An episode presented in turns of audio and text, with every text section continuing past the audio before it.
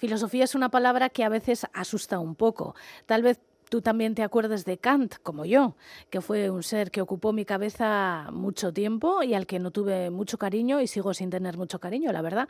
Pero más allá de Kant existe mucha filosofía y existe una palabra bastante reciente, interseccionalidad, que aglutina muchos pensamientos dentro de la filosofía de la que vamos a hablar en los próximos minutos con la filósofa Marisa Hurtado, que ya está con nosotras.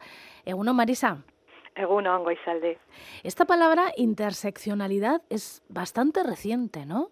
Pues sí, se acuña por primera vez en 1989 y la acuña la jurista Kimberly Crenshaw para hacernos ver que mm, una situación que surge de la vida cotidiana, que es eh, que unas mujeres negras son obligadas a irse de, una empresa por cuestión de raza, estas mujeres se juntan y ponen una demanda. Lo que pasa que las leyes en ese momento te podías poner una demanda por sexismo o por racismo, pero no podías poner una demanda donde confluía el sexismo y el racismo.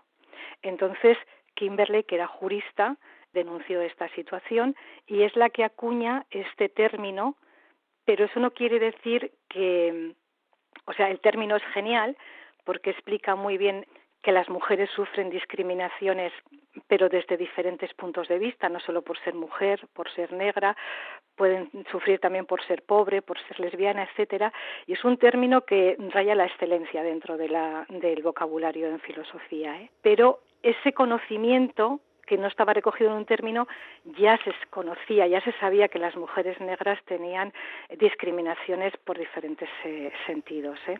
O sea, que lo que faltaba era que alguien le pusiera un nombre a eso, ¿no? Efectivamente, un nombre que ya te digo que es ha servido para que la filosofía feminista todavía avance mucho más, porque le da luz a otros términos feministas como puede ser sororidad, que es la solidaridad y el apoyo entre las mujeres, el empoderamiento, que es un proceso por el cual te vas dando cuenta de que estás oprimida y qué herramientas puedes tener para, para seguir adelante, el término género, violencia de género, es decir, todos estos términos de la filosofía feminista todavía se tienen como más, más luz, se entienden mejor a través del término de interseccionalidad. Bueno, podríamos decir que es un punto de inflexión el discurso que ofreció la ex esclava, que no sabía ni leer ni escribir, por cierto, Sojourner Truth, titulado ¿No soy yo una mujer? Pues tienes razón, Goizalde. Es por lo que te decía que Kimberly Crisop sí que pone en una palabra todas estas cosas, pero es, las mujeres negras eh, ya lo sabían desde la época de la esclavitud, ¿no? que estaban oprimidas por muchas circunstancias. Y yo creo que hay que resaltar a su que su quiere decir la peregrina de la verdad o la que busca la verdad, porque esta ex esclava que no sabía leer ni escribir porque estaba prohibido que los esclavos y las esclavas aprendieran bajo pena de muerte, cuando consiguió la libertad se cambió el nombre, ella se llamaba Isabel y se cambió el nombre a su Truth, la que busca la verdad o la peregrina de la verdad, porque no tenía educación, pero sí tenía una inteligencia natural impresionante y ella vio las discriminaciones que se hacían y se movió por círculos donde en un principio eran pues entre cuáqueros, calvinistas, era el círculo en el que ella estaba. No le cuajó ninguna de estas teorías religiosas, pero sí que aprendió cierto grado de oratoria. Su lenguaje era sencillo, pero sí que aprendió conceptos de oratoria y luego ya se dedicó a, viajar por todo el norte de Estados Unidos, eh, pues dando mensajes en el sentido de que había que luchar por la igualdad de las mujeres, de las mujeres negras y un montón de reivindicaciones en su momento. Y hace muy poco se publicó una biografía suya, que es una biografía escrita por otra persona, porque ya no, no sabía escribir, y son biografías que en el siglo XIX surgen, una vez que consiguen los esclavos la libertad, surgen para hacer ver a, las personas, a los blancos, que, que, ellos, los negros y las negras, son personas que han sufrido muchísimo y que se les tiene que dar una oportunidad en esa nueva sociedad. ¿no? Entonces, es a partir de ese momento que Susan Truth se convierte en, en una filósofa peregrina que va pidiendo igualdad entre las mujeres, entre las mujeres blancas y negras, entre los hombres y las mujeres. Y sí que es un, un punto de inflexión muy importante. La pena es que en ese momento también había otras mujeres que bueno, ya sabes que a partir de, la convención de Seneca Falls en, 1900, en 1848 es donde se da el pistoletazo de salida a todo el movimiento sufragista y feminista, ¿no? Entonces hay muchas mujeres como Susan B. Anthony, Caddy Staton, etcétera, que son luchadoras por la igualdad de la mujer, pero de la mujer blanca y su Truth y otras cuantas empiezan lo que es el movimiento feminista negro, pero es una pena porque desde el comienzo siguen caminos paralelos, pero nunca se juntan.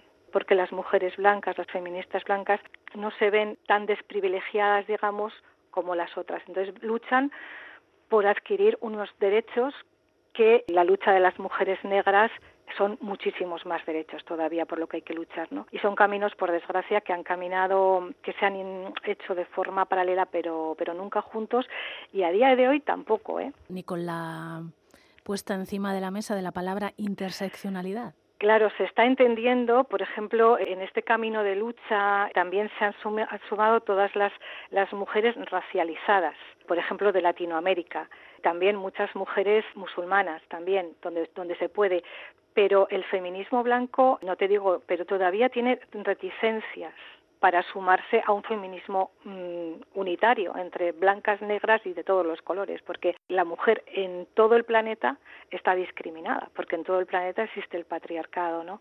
Entonces sí que es verdad que a mí me da muchísima pena, pues yo que sé, los 8 de marzo, pues no sale una manifestación en donde están las mujeres eh, racializadas y las mujeres blancas porque las mujeres racializadas no se ven acompañadas ni siquiera requeridas en esas manifestaciones. ¿no? Esto es un trabajo que, tiene que hacer el feminismo a niveles locales. ¿eh? Bueno, también me parece muy interesante la anécdota de la escritora, pensadora y activista nigeriana Chimamanda Ngozi. Bueno, una escritora a la que hay que leer y tiene varios libros escritos y publicados sobre el feminismo muy interesante, pero bueno, yo quería preguntarte por la anécdota. Sí, la anécdota es verdad que Chimamanda es eh, una escritora de sobras conocida, tanto a nivel literario como también a nivel de ensayo. Y la anécdota es que ella es nigeriana y consiguió una beca para estudiar en Estados Unidos. Y en el artículo que escribió sobre este viaje, ella dice, y cuando llegué a Estados Unidos me di cuenta de que era negra, ¿no? y dices, ¿qué, qué, qué me está contando? Ella ya sabía que era negra, eso lo que quiere decir es que nada más llegar allí se le impuso una identidad que es la que se le impone a todas las mujeres negras que parten del prejuicio, es decir, si eres negra eres más vaga, tiendes a la delincuencia, intelectualmente eres inferior, y ella decía, no me lo puedo creer, o sea, yo tenía mi identidad y con bastante, la autoestima bastante alta, pero fue llegar a Estados Unidos y me colgaron una identidad que no es la mía, pero que es la del colectivo, que se le ha impuesto al colectivo de mujeres negras, ¿no? Entonces ella critica muchísimo estas falsas identidades que se te imponen y sobre las que tienes que estar continuamente luchando, ¿no? Esa es la anécdota, sí. Bueno, Chimamanda Ngozi, en cualquier caso, muy, muy interesante para, para leer. Como decimos, tiene cantidad de libros publicados. Y bueno, y dentro de la interseccionalidad, han surgido en los últimos años, en las últimas décadas, voces intelectuales muy interesantes. Probablemente, yo creo que la más conocida será Angela Davis, pero que hay muchas más. Sí, hay muchas más. ¿eh? Sí que es verdad que Angela Davis además tiene una actividad política también muy fuerte y viaja a muchísimos sitios y yo creo que entonces se, la, se visibiliza más. Pero yo no me olvidaría de Bell Hood, por ejemplo, que también tiene una obra que se titula así como El discurso de su truth y no soy yo una mujer porque eh, también trabaja la interseccionalidad. Es que en realidad cualquier filósofa negra eh, tiene que pasar por el trabajo de la interseccionalidad para poder explicar cuál es su discurso en ese momento, ¿no? Y Angela Davis, pues es verdad que es una filósofa, para mí es, es un referente muy importante. Es una filósofa, es política, es activista, ha logrado muchísimos reconocimientos pues por su lucha por los derechos humanos, por la justicia social y así. y es una de las principales exponentes del feminismo negro y también de las principales trabajadoras sobre este término, que es la interseccionalidad. Y eso se ve muy claro en, en, una de sus obras más importantes, que se titula Mujeres, Raza y Clase. Mm. Solo el título ya es interseccionalidad, si te das cuenta. ¿no? Sí, sí. Y la verdad es que ha inspirado a muchas filósofas y feministas, no solamente negras, sino también a feministas blancas, ¿eh? porque las verdades que dice y cómo desarrolla esas verdades, ¿no? Desde dónde surgen, cómo se desarrollan, cómo se multiplican y cómo se pueden combatir, pues es un trabajo de filosofía política importantísimo el que hace el que hace ella y pues yo creo que, ha influido muchísimo en Bell Hook en Patricia Hill Collins e incluso en la propia Kimberly Krause, que es la creadora del, del término. Y luego tiene a Angela Davis se le puede estudiar de libro a libro, pero también si empiezas a trabajar solo sobre sus frases, es que cada frase de Angela Davis ya es un, estudio de género y un estudio sobre la interseccionalidad, ¿no? Eh, por ejemplo, he recogido, tengo recogidas algunas en donde ella dice, ¿por qué aprendemos a temer el terrorismo, pero no el racismo, no el sexismo, no el machismo, no la homofobia? otra que dice, quizá me gusta mucho, la belleza está en la diversidad y la inclusión, no en la uniformidad.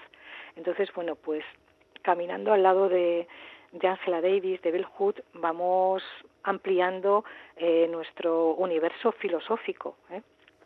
Que es eh, llegar a comprender en realidad cómo es nuestra sociedad, cómo podemos movernos en ella de la mejor forma posible, que sea algo que produce evolución, no solamente en los hombres, como se ha utilizado la filosofía del canon, sino la filosofía tiene que producir una evolución a toda la humanidad, ¿no? Una evolución en positivo, hombres y mujeres. Y desde luego Angela Davis, pues, pues lo borda.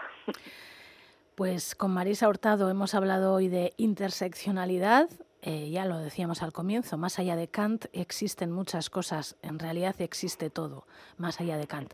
No sé, yo le tengo bastante manía a Kant, ¿eh? ¿Tú qué, en qué concepto le tienes a este hombre? Pues lo tengo en muy baja estima. bien, bien, ya somos dos. Está muy bien. Sí, para mí Kant fue un tormento también en los años de, de la facultad porque primero tiene una forma de, de, expresar, de escribir que es mm, muy oscura, o sea, no habla con claridad, es, habla con una jerga que es, también es verdad que es la que utilizaban los filósofos del momento, porque para ellos utilizar una jerga muy especializada que solo pueden entender unos pocos les daba ese prestigio ¿no? Así, recordando un poco, pues fue uno de los grandes pensadores de la Ilustración.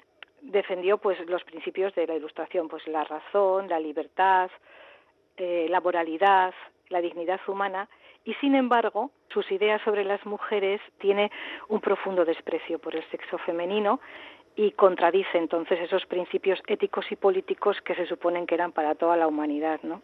En el club contra Kant ya somos sí, es que afirmó cosas muy duras también. ¿eh? Afirmó que las mujeres eran inferiores a los hombres en inteligencia, en capacidad y en virtud. Les negó a las mujeres el derecho a la ciudadanía, a la educación, a la participación en la política y a que tenían que estar controladas a nivel moral. Entonces, ¿qué quieres que te diga? Una persona que en un principio me está hablando de ética, me está hablando de ética universal, me está hablando de una serie de principios de, que se basan en la ilustración, en, en las luces, en la verdad, mm, pues él mismo se contradice. Y una persona, un filósofo que se contradice al minuto y medio de dar un, un discurso, pues mm, me parece que ese discurso mm, carece de mucha veracidad. Hoy hemos hablado de la interseccionalidad, como decimos con Marisa Hurtado. Es que recasco, Marisa, urrengorarte. Sí, venga,